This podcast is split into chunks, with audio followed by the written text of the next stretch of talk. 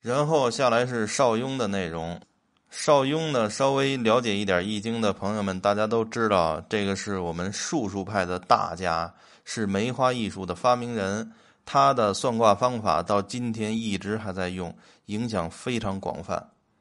邵雍这一段的意思，主要就是说，说天道是元亨利贞，对应的人道是吉凶毁吝。这一段是出自邵雍的著作，叫《黄极经世》，他是这样说的。说天道变化而人效仿，所以有乾、有元亨利贞这四种状态。义的变化是人的行为，而与天道相应，所以人也有吉凶毁吝这四种状态。义的响应以元亨为变化，以利贞为响应。人世上以吉凶为响应，毁吝就是变化之端。元是吉，就会有利的响应。亨是凶，就会有真的响应。在人世上，悔一般就是做事儿过头了。易经里一般都是悔亡或无悔。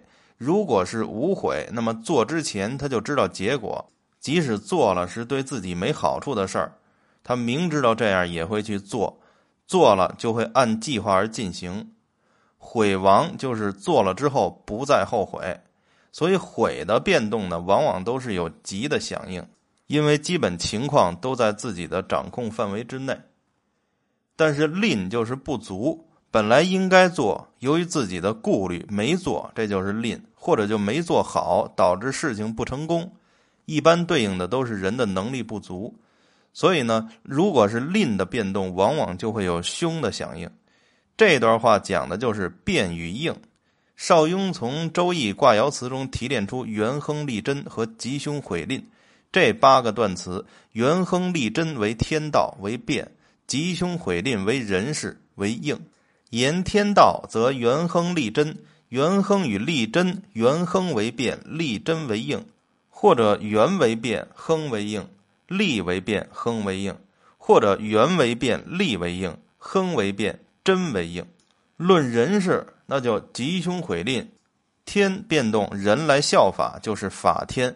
吉凶毁吝也包含天道的变应，吉变则凶应，凶变则吉应。这个就是邵雍的思想，变化非常灵活。所以他的梅花易数里边也讲：体无定体，唯变是体；用无定用，唯化是用。后边呢，邵雍还提出三种意象，叫言象、象象和数象。他说：意有意象，立意皆所以名相。统下三者，有言象。不拟物而直言以明事，有象象拟一物以明义，有数象七日、八月、三年、十年之类是也。邵雍说：“说意有意象，立这个意象的目的，就是为了明确这个卦的本身。一共有以下三类的象：第一是言象，这言象呢，就是不拟于一个物，而是直接用语言言明其事；第二就是象象，需要拟一个物。”以表明卦意，比如乾的龙、马、坤的牛这种。第三就是数象，就比如卦辞里边有七日、有八月、三年、十年，这些都是一种数字形式的象。这个说法和前边王弼的说法是类似的，但是它比王弼更加具体，它把象进一步的细分了，语言也是象，数字也是象，然后拟物的也是象。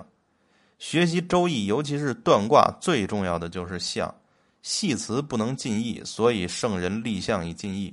就是说，周易六十四卦是不能用卦爻辞把意思说尽的，圣人才发明建立象来尽意。由此看来，要想明白易经，必须得先把象弄明白。那么，怎么样才能正确理解象呢？刚入门的朋友们一般都是认为万物类象就是意象的全部了，就把它背下来就行了。当然这是很有用的，但是呢，这个也不是全面的，这只是一个片面的理解。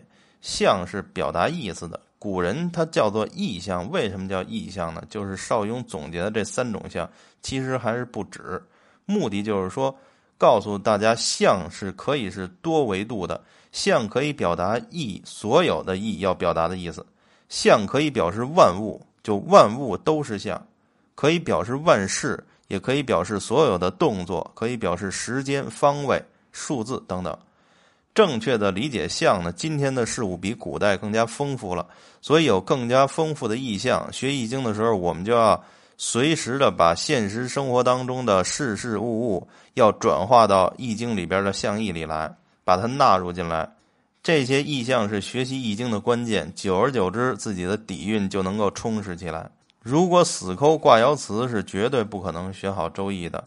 就像前边王弼讲象那一节。引用的庄子的比喻一样，就是相术是学习周易的权和题呀，卦意那才是鱼和兔，一定要有非常丰富的相术的底蕴，才能彻底弄明白周易的卦象，才能得到鱼和兔。